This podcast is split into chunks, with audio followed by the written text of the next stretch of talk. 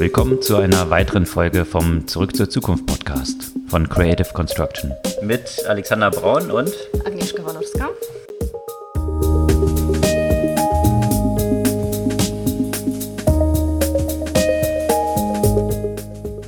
Was gab's Neues letzte Woche? Es gab wieder einiges, aber da wir letzte Woche schon so viel über die schwierigen ethischen Fragen und über die ganzen Fuck-Ups gesprochen haben, habe ich mich jetzt entschieden, mir die Sachen rauszupicken, die auch mal positiv in dem Technologiekontext gelaufen sind. Sehr gut. Dann kann ich so ein bisschen, äh, wie soll ich sagen, das Haar in der Suppe sein, aber äh, schauen wir sein mal, wohin oder das, suchen. Äh, gefunden habe ich es ja schon. Ach so. Also ich in dem Dialog bin dann das Haar in der Suppe. Ein sehr interessanter Beitrag äh, zum Thema digitale Demokratie. Gerade im Kontext äh, von Hongkong haben wir ja letztens äh, viel über ähm, ja nicht gerade die positivsten Entwicklungen gesprochen, die, die dort stattgefunden haben. Und direkt um die Ecke, wenn man das so sagen kann. In Taiwan gibt es nämlich ein Gegenbeispiel dafür. Und zwar gab es da auch äh, 2014 viele Demonstrationen oder man könnte sagen ja auch eine ähm, politische Krise, der sogenannte Sunflower Movement. Den Demonstranten ging es ja damals darum, auch eine Handelsvereinbarung mit äh, China zu unterbinden. Die haben ja auch für transparentere ähm, Ratifizierungs- oder transparentere Entscheidungsprozesse ja auch äh, demonstriert. Und das Land hat sie auch geschafft, diese Krise eigentlich auch zu Positiven umzuwandeln und diese Dem Demonstrationen und Proteste als äh, quasi ein Kick-off zu einem partizipativen Demokratie, die auch eben durch digitale Maßnahmen unterstützt wird.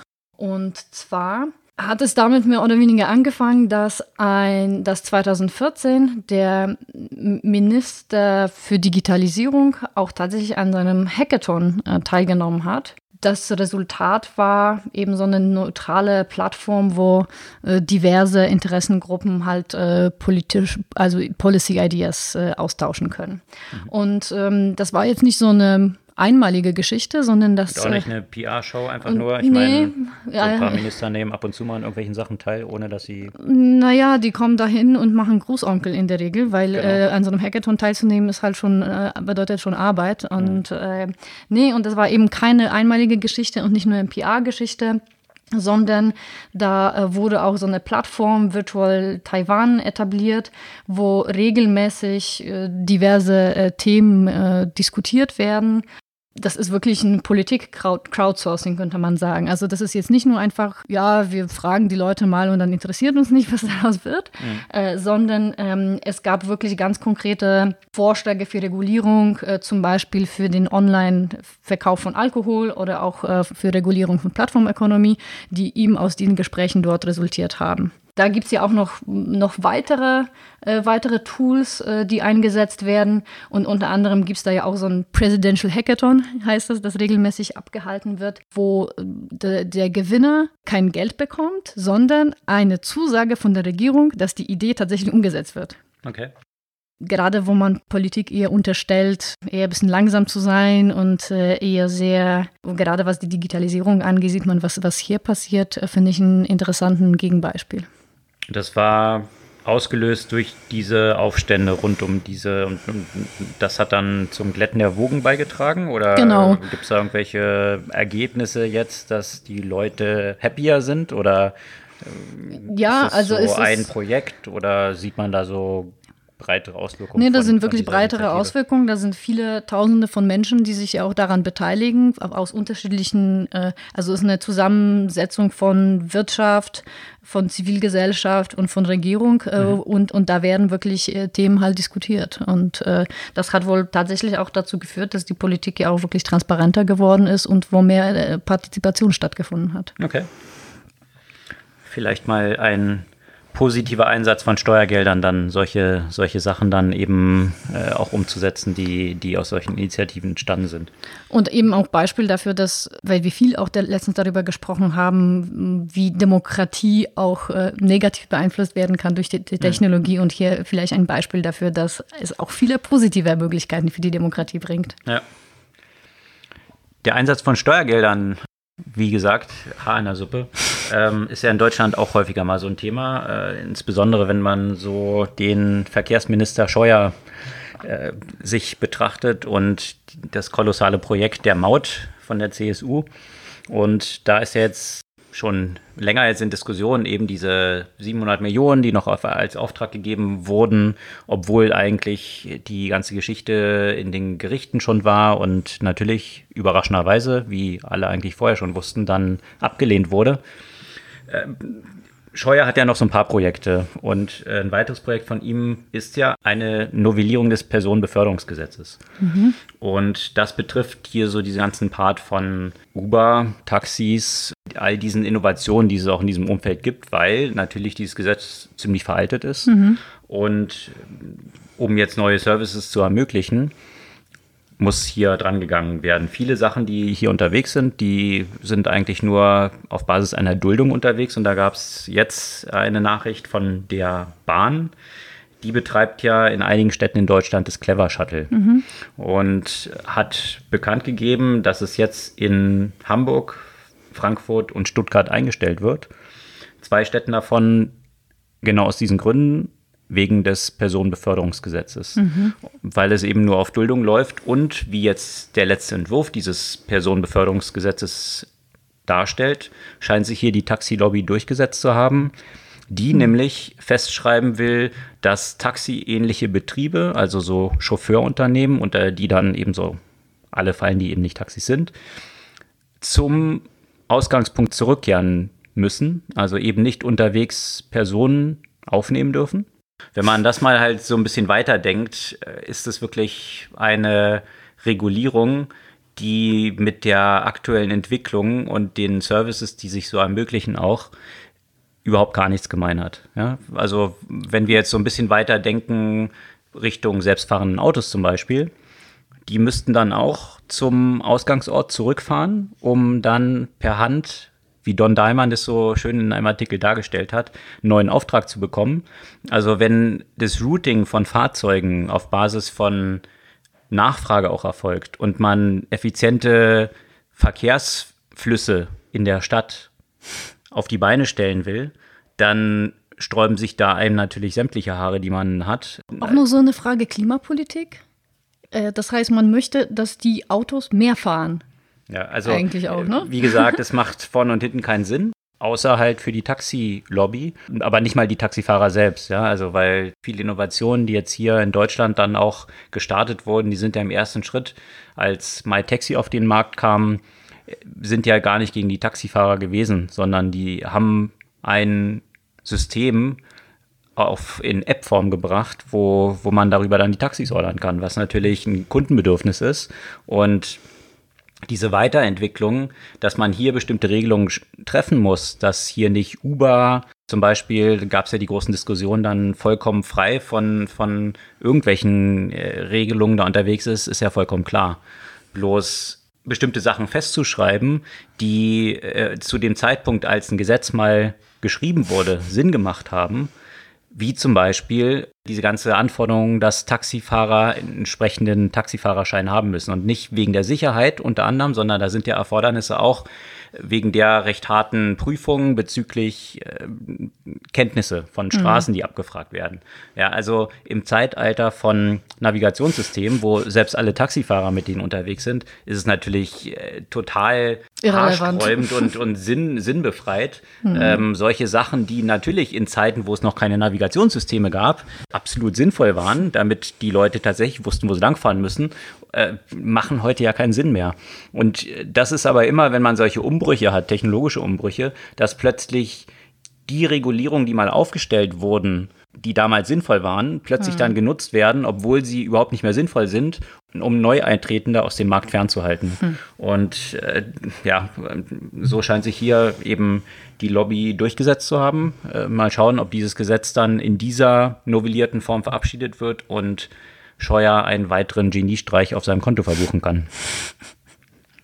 Apropos Mo Mobilität, äh, hast du wahrscheinlich auch schon mal gelesen, dass es jetzt auch einen neuen Startup gibt, der die Autonomie zu den Scootern bringen möchte. Mhm, ja. Weil das äh, ein, ein der Probleme mit den, mit den Scootern äh, ist zum Beispiel A, dass man die zum Teil nicht findet oder B, dass sie in der Nacht immer alle eingesammelt werden und wieder zu den quasi verteilt, Verteilpunkten gebracht werden. Mhm. Äh, was natürlich dazu führt, dass da ein großes Auto unterwegs sein muss, die Dinge alle aufräumen muss. Was ja auch wieder Straßen und Luft belastet sozusagen, genau. um diese Dinge einzusammeln, die eigentlich ja so ökologisch sein sollten. Genau, und das ist ein, äh, da, äh, ein der Gründer ist ja auch ehemaliger Uber-Manager. Die wollen ja keinen eigenen Scooter bauen, sondern sie wollen wirklich diese Autonomie-Software bauen, die in den Scooter eingesetzt werden können, damit sie dann selbst äh, irgendwo hin sich umparken können, zum Beispiel.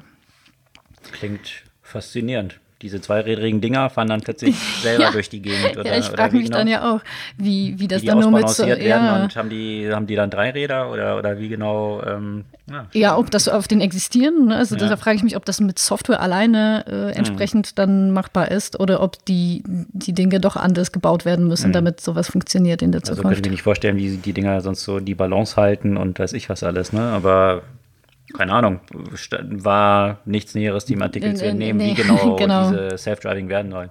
Das habe ich eben. Auch bei Fahrrädern, ne? Genau, mhm. bei Fahrrädern. So ist ja Uber hier mit, mit den Jump-Bikes und so weiter angetreten. Da habe ich das auch schon gelesen, mhm. dass sie ja auch planen, dass diese Fahrräder, was ja auch total Sinn macht, Ach, total, die Fahrräder ja. stehen im Zweifel dort rum, wo man sie gerade nicht braucht, äh, dass man die genauso wie man Uber halt zu seiner Location bestellen kann, diese Fahrräder auch mhm. bestellen kann und dann landen sie bei, bei einem selber, wo man es halt gerade benötigt. Dann hast du nicht so viel Fahrräder einfach nur rumstehen, die für die anderen Leute nur störend sind, sondern sind einfach die ganzen möglichst aktiv unterwegs. Ja?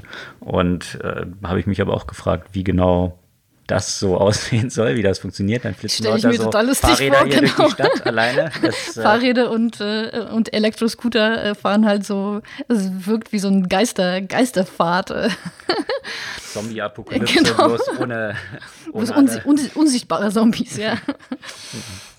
Aber apropos nochmal Deutschland, ja, es gibt ja auch aus Deutschland mal interessante News, auch wieder positiv. Und zwar äh, Innovation in dem Bereich Robotik. Gibt es mhm. ja auch nicht so viel in Deutschland, aber jetzt an der TU in München wurde ein Roboter gebaut mit einem, äh, einer synthetisch, synthetischen Haut. Und äh, warum ist das relevant? Also die synthetische Haut ist nicht dafür da, damit sie sich wie Haut anfühlt und aussieht, sondern dass sie wirklich Funktionen der Haut äh, übernehmen kann und zwar so das Gefühl zum Beispiel entwickeln kann und Sachen ertasten kann. Sachen Roboter zum Beispiel so. genau mhm. ertasten kann und äh, der Roboter ist wirklich komplett vom äh, Torso bis zu den äh, Füßen äh, in Anführungszeichen mit, mit dieser Haut bedeckt und kann entsprechend, also wenn man sich jetzt vorstellt, dass die Roboter zunehmend den ähm, Bereich verlassen, in dem sie sich bisher traditionellerweise befunden haben, also in der Konstruktion, wo das vielleicht noch nie so relevant war, mhm. sondern wenn man jetzt von diversen ähm, Robotern im sozialen Umfeld äh, spricht, äh, dann zum Beispiel Pflege. Also dieser Roboter ist zum Beispiel in der Lage, einen Menschen zu umarmen mit einem ents entsprechenden Druck sozusagen, weil er dann äh, den Menschen nicht mehr zerdrücken würde, weil er eben durch diese Haut entsprechend auch Druck empfinden kann. Äh, oder, wenn oder man was? Roboter umarmen möchte. Ja. Aber das Gleiche ist, äh, wenn er bestimmte zum Beispiel Menschen heben soll oder äh, was auch immer jetzt zum Beispiel in der Pflege relevant sein kann. Und da könnte man sich auch natürlich fragen, warum soll es relevant sein? Aber so ein Roboter kann dann zum Beispiel auch auf einem Bein balancieren, weil er eben auch äh, den Untergrund zum Beispiel ertasten kann. Also auch in der Fortbewegung kann es ja auch Vorteile bringen, weil sie ja auch mehr Gefühl haben, diesen, diesen Untergrund ja auch zu ertasten. Und Dafür ist es relevant, dass er auf einem Bein balancieren kann. Also wofür nee, das, genau? das, das, ist das, das, was sie getestet haben, dass er das zum Beispiel äh, so. kann. Aber, ah, okay, aber das ja. ist ein Resultat davon genau, sozusagen. Genau, aber, okay. ähm, aber eben, ähm, ja, durchaus. Wenn du dich in einem un, unebenen Umfeld bewe bewegst, dann ist es durchaus relevant, dass du ja auch entsprechend balancieren kannst. Und die Balance hast du ja auch dadurch, dass du ja auch entsprechend äh, äh, Gefühl in deinen Füßen hast. Okay. Oder wenn die Kindergeburtstage künftig von Robotern geschmissen werden und die dann einbeinig Sackhüpfen mit den Kindern spielen wollen. ja, ich war auch das. Der Use Case wäre auch. Der Use Case wäre super wichtig, ja, genau. Bist du zufrieden beruhigt, jetzt? Ich beruhigt, ja. Okay. Ja, was, was mit Robotik und der ganzen Intelligenz dahinter auch zu tun hat, hatten wir auch schon ein paar Mal drüber gesprochen, die Innovation im Kamerabereich, oh, wie ja. sich das entwickelt. Mhm. Da war es ja bislang immer so ein Rennen von Hardware. Ich habe noch ein paar mehr Me Megapixel dort reingehauen in die Kamera und irgendwie noch einen schnelleren Prozessor und was auch immer. So wurde die Weiterentwicklung dort betrieben, was Google schon seit ein paar Jahren eigentlich in eine andere Richtung gedreht hat, dass sie gesagt haben, wir basieren es eigentlich auf Software, mhm. dass eben parallel eine ganze Menge Bilder jedes Mal geschossen werden. Also die meisten kennen es ja so aus dem HDR-Kontext. Ja, das geht ja genau in diese Richtung. Hier werden ja mehrere Bilder aufgenommen und aus diesen Bildern mit unterschiedlichen Belichtungen wird dann ein gesamtes Bild zusammengebaut, was am besten aussieht. Mhm. Und da gab es einen ganz interessanten Artikel in der New York Times, eben der überschrieben war, sinnhaft ausgedrückt, wenn dein Foto toll aussieht, dann äh, kann man den Algorithmen dafür danken, weil das ist mittlerweile in allen moderneren Phones entsprechend eingebaut. Mhm. Und äh, dass hier es auch immer stärker noch in diese Richtung geht, bis hin zu irgendwie Nachtfotografie, ja, wo äh, bisher große Probleme dann waren, ah, was die Belichtungszeiten angeht, was, wenn man das, das, das Phone hält und wackelt, dass es dann alles verschwommen aussieht oder dass du halt auch, wenn du einen Zoom hast, durch diese Kompression und all diese Sachen, äh, sehen die Bilder dann halt immer sehr blurry aus, sodass mhm. man eigentlich in diesen Telefonen nicht wirklich einen Zoom verwenden kann. Mhm. Ja. Hier ist jetzt die entsprechend äh, eine Weiterentwicklung in diesem Feld, dass immer mehr das einfach nur aus, auf der Software eben basiert, die dahinter läuft und äh, zig Bilder geschossen werden, die dann äh, zusammenrechnet, was das beste Bild ist. Und das finde ich schon eine ganz spannende Entwicklung, auch vor dem Hintergrund, dass solche Updates retrofitted sein können. Also sprich, wenn ich mein Telefon habe, was von der Hardware jetzt schon, naja, nicht mehr der letzte Schrei ist, dass durch ein Software-Update plötzlich meine Kamera wiederum wieder besser werden kann. Gerade wenn man jetzt aus der Perspektive denkt, äh, Belastungen, die durch Mobiltelefone entsteht, mhm. die dann immer nach zwei Jahren weggeschmissen werden, wenn es hochkommt, äh, ist das natürlich eine wichtige Entwicklung, um auch eine Lebenszeit von solchen Geräten zu verlängern, weil ja gerade die Fotografie für alle so das Entscheidende dieses Mobiltelefons geworden mhm. ist. Dass äh, die Verkäufe von Kameras ja komplett kollabiert sind. Also diese, diese Smartphones haben ja eigentlich Kameras für die meisten Menschen komplett ersetzt. Mhm. Und äh, dementsprechend wichtig ist, sind auch diese Entwicklungen in diesem Bereich. Und äh, finde ich, find ich spannend, wie stärker das immer Software hier eine Rolle spielt als die Hardware. Ich frage mich, ob das dann überhaupt noch gerechtfertigt ist, den Hashtag NoFilter zu verwenden, weil letztendlich ist das ein Filter, das bereits in der Kamera eingebaut Absolut. ist. Selbst wenn du nicht nachher noch das Bearbeitest. In, äh, Instagram da noch ein paar Filter drauflegst, die Fotos sind halt nicht so wie aber das ist auch wahrscheinlich wiederum eine philosophische Frage. Ja.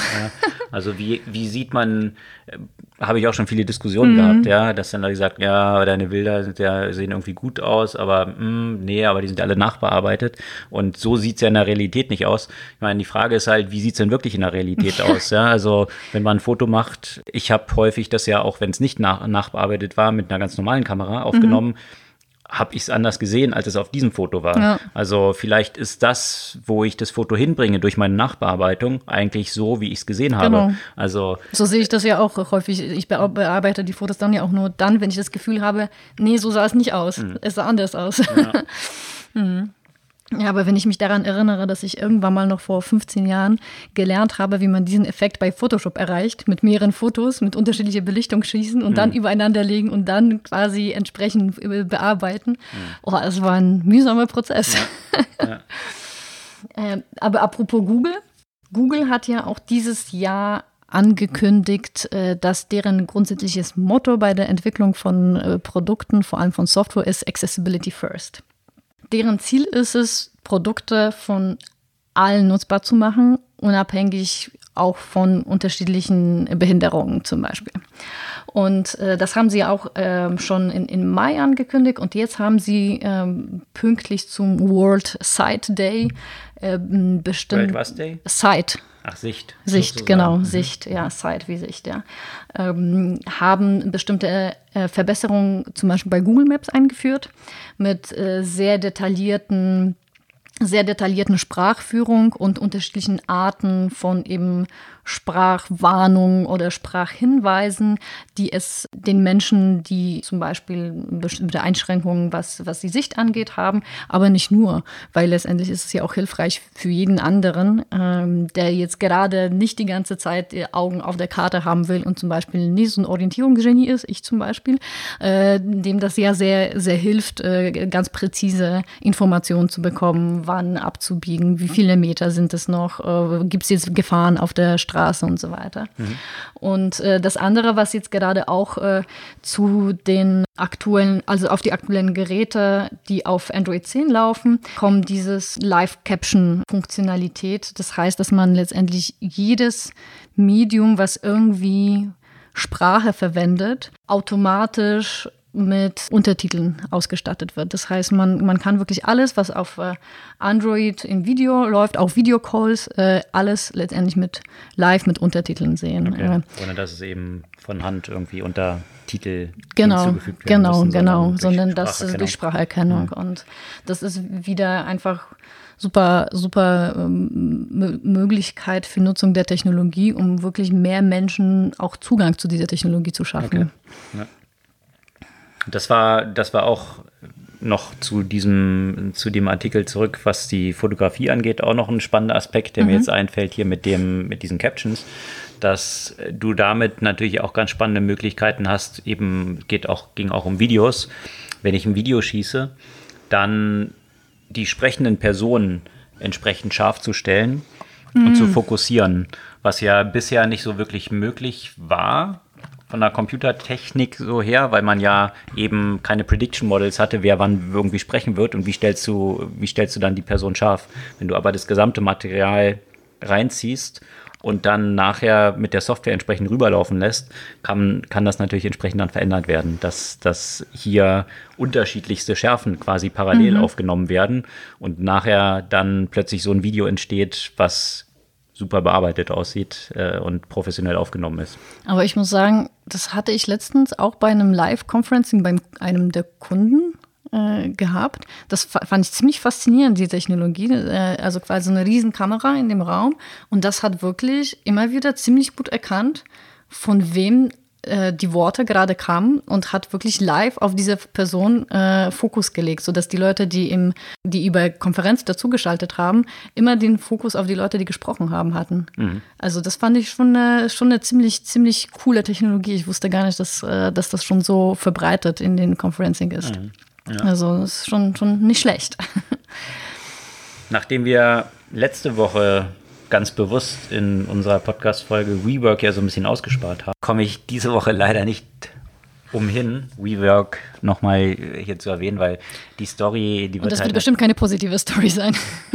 Je nachdem für wen. Wie nimmt. genau. Also, äh, ich, äh, ich sehe da mehr einen positiven Effekt der Marktbereinigung, den man jetzt halt sieht, nachdem der Markt über längere Zeit, weil ja eigentlich kein Markt existierte, sondern der Markt aus Softbank bestand, von daher sehe ich das einfach als eine Selbstreinigungskraft der Märkte, weil Viborg ja in den Markt wollte, Public Market mit dem IPO, Börsengang, was dann eben nicht geklappt hat, was ja eigentlich wiederum demonstriert, dass vielleicht die Märkte doch noch so ein bisschen funktionieren.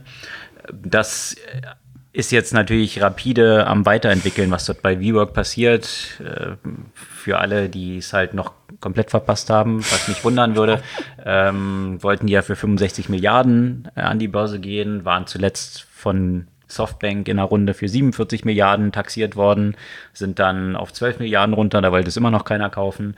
Jetzt droht denen eben bis zum nächsten Monat das Geld auszugehen. Also quasi von dem eines der höchstbewertesten Unicorns ever zum Pleitekandidaten in Zeitraum von anderthalb Monaten. Das ist schon ein, eine enorme Entwicklung. Und jetzt klammern sie sich natürlich, also abgesehen davon, dass jetzt viele Mitarbeiter entlassen werden, dass irgendwie so signalmäßig ein Jet verkauft wird und lauter solche Geschichten dort gemacht werden, klammern sie sich jetzt natürlich dran, äh, was die Lösung dort sein könnte. Und da gab es jetzt wohl bei WeWork unterschiedliche Optionen auf dem Tisch.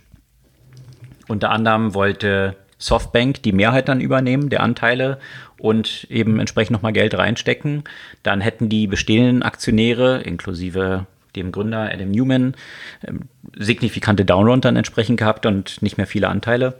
Und jetzt haben die sich, die bestehenden Aktionäre dagegen entschieden und haben sich dafür entschieden, eine Anleihe auszugeben, die JP Morgan, glaube ich, äh, auflegen wird, zum Zins von 15 Prozent.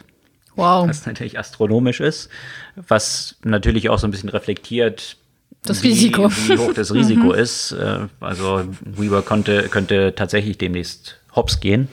Also muss das entsprechend äh, entschädigt werden mit, mit so einem hohen Zinssatz.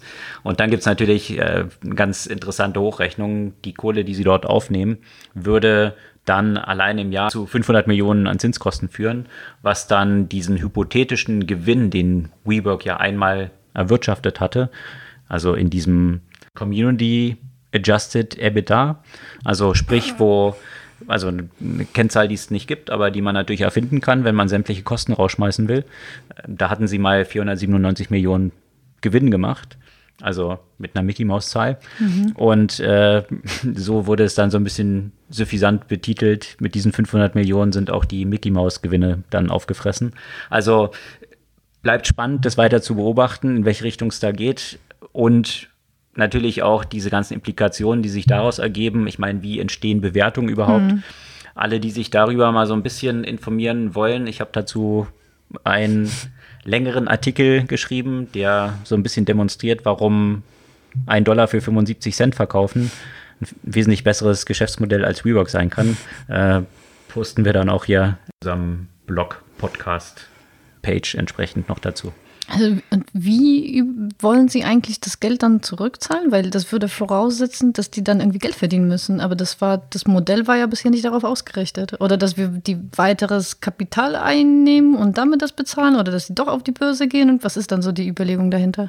Na, ich denke mal, dass sie schon davon ausgehen oder hoffen, dass sie irgendwann mal Geld verdienen können. Jetzt ist die Frage, was sie dann machen müssen. Ja, also sie haben ja große Kosten waren damit mit dieser exponentiellen Expansion natürlich verbunden, wenn du überall neue Flächen aufmachen musst, die du erstmal entsprechend mit hohen Kosten in ein recht schönes, hochwertiges WeWork umwandelst, dann hast du ja erstmal große Kosten und die müssen sich erst über viele Jahre amortisieren. Amortisieren, Wenn du jetzt sagst, die Expansion, und das wird wahrscheinlich, oder ist klar, dass das passieren wird, wird erstmal auf Stopp gestellt. Dann geht es jetzt darum, kann man die Flächen, die man jetzt hat und ja auch schon viel Geld reingesteckt hat, kann man die profitabel betreiben. Und das ist so natürlich die Überlegung, äh, ist jetzt natürlich nicht mehr diese Breakneck Pace, Super Unicorn, was auch immer Story, sondern ist dann halt wesentlich kleiner, halt kann es ja durchaus ein profitables Business sein, ähm, aber sicherlich eben nicht das Business und Tech-Play, was es halt mal sein sollte. Und auf diesem Wege dann vielleicht mal Geld zu verdienen und das dann wieder zurückzuzahlen.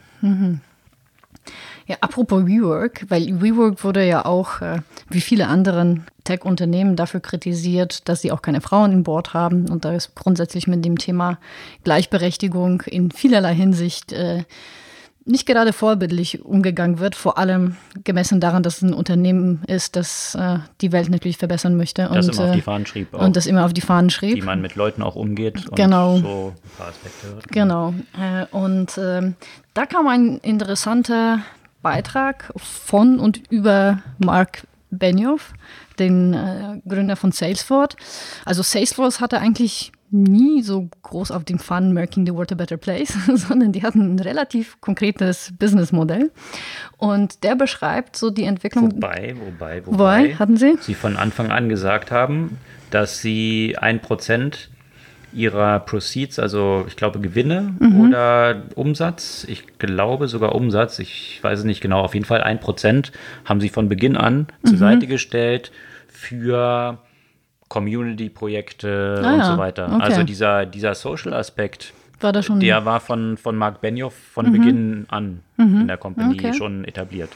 Nee, auf jeden Fall beschreibt er so seinen äh, eigenen Wandel so ein bisschen und, se- und, und den Weg dazu, ähm, den Gender Gap in der Organisation abzubauen. Und ähm, das, äh, der, der beschreibt das halt selbst, wie, wie er das erstmal natürlich nicht gesehen hat und legt das ja auch letztendlich allen Männer nahe, diese Erkenntnis, dass die Tatsache, dass uns das nicht so vorkommt, noch lange nicht heißt, dass es nicht so ist. Und hat als erstes schon 2012 festgestellt, dass der wenig Frauen sieht, wenn er in einem Meeting ist. Mhm. Und die haben das sich äh, nochmal genauer angeguckt und festgestellt, dass nur 29 Prozent der Employees äh, Frauen waren und dass nur 14 Prozent überhaupt äh, auf Management-Ebene. Und, Was in der Tech-Branche nicht gerade ungewöhnlich ist. Nicht, nee, nee, nicht äh, ungewöhnlich ist, ähm, aber der wollte das halt ändern und hat es wirklich eingeführt, dass äh, es einfach keine Meetings stattzufinden haben, in denen es nicht mindestens 30 Prozent Frauen teilnehmen. Mhm. Und was er halt auch betont, ist, dass das Thema nicht nur aus reiner Fairness oder PR äh, wahrgenommen wurde bei ihm, sondern wirklich, äh, der sieht das auch als einen wichtigen Teil einfach zu einer Unternehmens, zu einer positiven Unternehmenskultur, die sich äh, entsprechend ja auch äh, in Geld äh, umwandeln lässt, dass die Diversity einfach äh, positiv dazu beiträgt, wie sich das Unternehmen weiterentwickelt. Als nächster Schritt wurde er vor zwei Mitarbeiterinnen, zwei Managerinnen darauf äh, auf den Gender Gap hingewiesen. Und er meinte so, nein, äh, wird es bestimmt bei uns nicht geben. Und deswegen hat er zugestimmt, eine umfangreiche äh, Audit zu machen und sich auch committed, dass die Ergebnisse, wenn die Ergebnisse darstellen, dass es diesen Gender Gap gibt, dass die Gap, Wage Gap. Wage Gap, genau, mhm. dass es den Wage Gap gibt, also mhm. den, äh, den mhm. Unterschied zwischen den Gehältern, mhm. dass er die beheben wird. Mhm. Und da war er ganz schön überrascht, äh, dass sich natürlich herausgestellt hat, äh, dass, äh, dass da tatsächlich relativ erhebliche Differenzen waren. Und was, was bedeutet hätte, erstmal im Jahr drei Millionen an Gehältern mehr auszuzahlen. Da hat er sich, hatte das auch akzeptiert und diese Evaluationen wurden ja auch regelmäßig durchgeführt, auch wenn, als sie zum Beispiel neue Unternehmen dazu gekauft haben, haben sie festgestellt, dass das wieder der Fall war, äh, weil äh, die ent entsprechende äh, Zahlungspraktiken da hatten.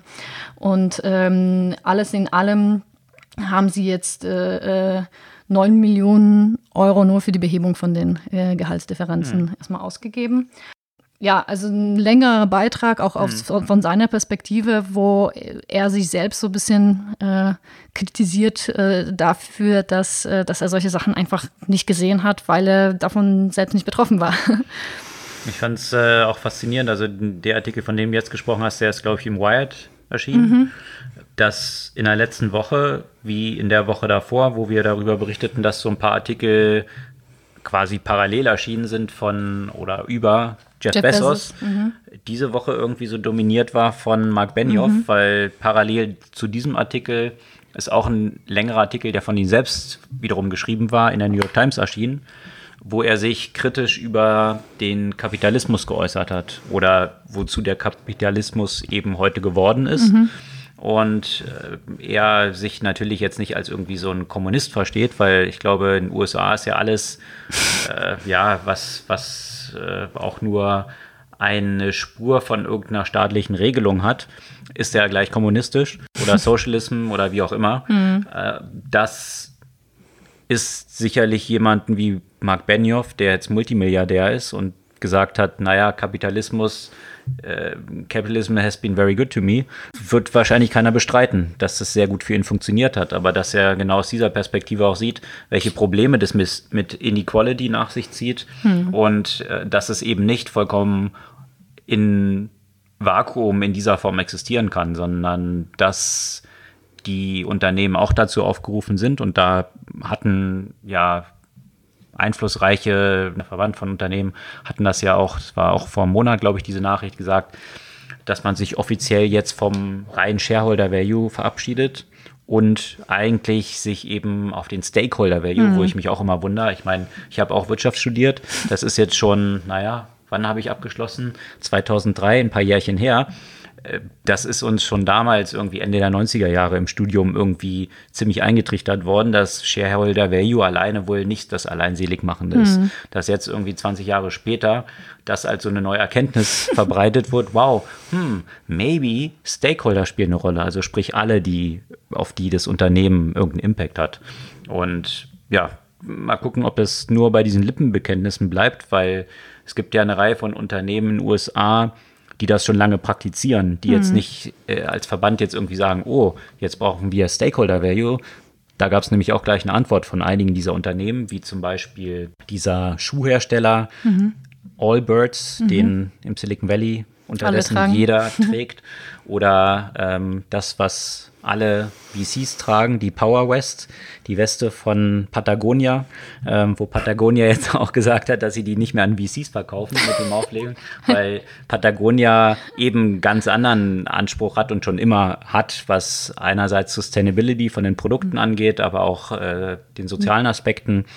Und die haben halt gesagt, ja, wir machen das schon lange und es gibt dazu auch eine bestimmte Company-Form, ähm, die eben die Gewinne auch in ein bisschen anderen Form verteilt. Mhm. Und äh, ja, wird man sehen, ob das nur bei Lippenbekenntnissen bleibt, weil diese Auswirkungen oder diese Lippenbekenntnisse sind ja von vielen erfolgt in der letzten Zeit. Aber wenn man bei Mark Benioff bleibt, der sagt ja eben auch, dass es eben nicht einen negativen äh, Effekt auf die Profitabilität seines Unternehmens hat, sondern er stellt die These auf im Gegenteil, dass es eben dazu beiträgt, dass das Unternehmen erfolgreich sein kann. Hm.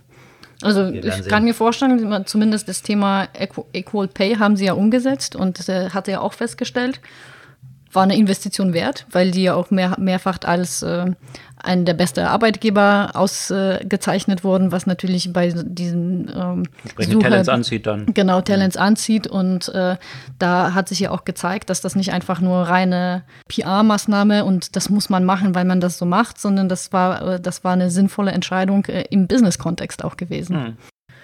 Das Thema Buchempfehlung natürlich muss natürlich dazu kommen. Und zwar einmal anknüpfend an den Beitrag zum Thema Gender Pay Gap. Äh, ein sehr gutes Buch, äh, Invisible Women heißt er, äh, von Caroline Criado Perez. Und das ist wirklich sehr rational und faktenbasiert darstellend, wo es unterschiedliche Gender Data Gaps gab. Äh, einmal in dem Bereich Technologie, aber auch in vielen Aspekten. Was die gab oder wie die entstanden sind? Wie die, ent wie die entstanden sind, ja. wo es die gibt. Welche, die man vielleicht gar nicht wahrnimmt. Auch als Frau äh, nehme ich die zum Beispiel häufig nicht wahr, weil ich nicht zu der Gruppe von Frauen gehöre, die davon betroffen werden. Also von Medikamentenstudien, in dem sogar Frauenhormone primär auf Männer getestet werden, bis zu dem Problem des äh, letztens aufgetaucht wurde, dass es den ersten rein weiblichen Spacewalk geben sollte. Und dann hat man äh, festgestellt, oh, wir haben gar nicht genug entsprechende Bekleidung für die Frauen. Okay. also sehr, sehr viele Aspekte, aber wirklich extrem rational und faktenbasiert dargestellt. Das hat nichts mit, oh ja, die Frauen heulen rum, mhm. sondern es ist wirklich Sachliche sehr spannend, es ist super sachlich. Äh, mhm. sehr, also das ist, die ist sicherlich Statistikerin, okay. aber auch sehr, sehr gut dargestellt. Und nochmal zu dem Thema positiv. Das Buch haben wir schon mal empfohlen, ich glaube bei unserem ersten Podcast, äh, Steven Pinker, Enlightenment Now. Einfach um sich nochmal vor Augen zu führen, zu welchen positiven Veränderungen in der Regel der technologische Fortschritt führt. Entgegen dem, oh, uns geht allen immer schlechter und wir sind alle immer unglücklicher und die Welt geht zugrunde. Das ist mal auch ein sehr gutes Gegenzeugnis dafür. Und spätestens seit Bill Gates gesagt hat, dass Enlightenment Now eines der wichtigsten Bücher ist, die man lesen muss, sollte das ein Anreiz sein, sich dieses Buch mal zu Gemüte zu führen. Das andere, Invisible Women, mhm. die beiden Buchempfehlungen diese Woche. Die Beiträge, über die wir hier gesprochen haben, wie gewohnt, immer auf unserer Podcast-Blog-Seite. Und wir freuen uns auf eure Likes, euer Feedback, eure Kommentare und Follows auch. Und hören uns kommende Woche wieder. Bis dann.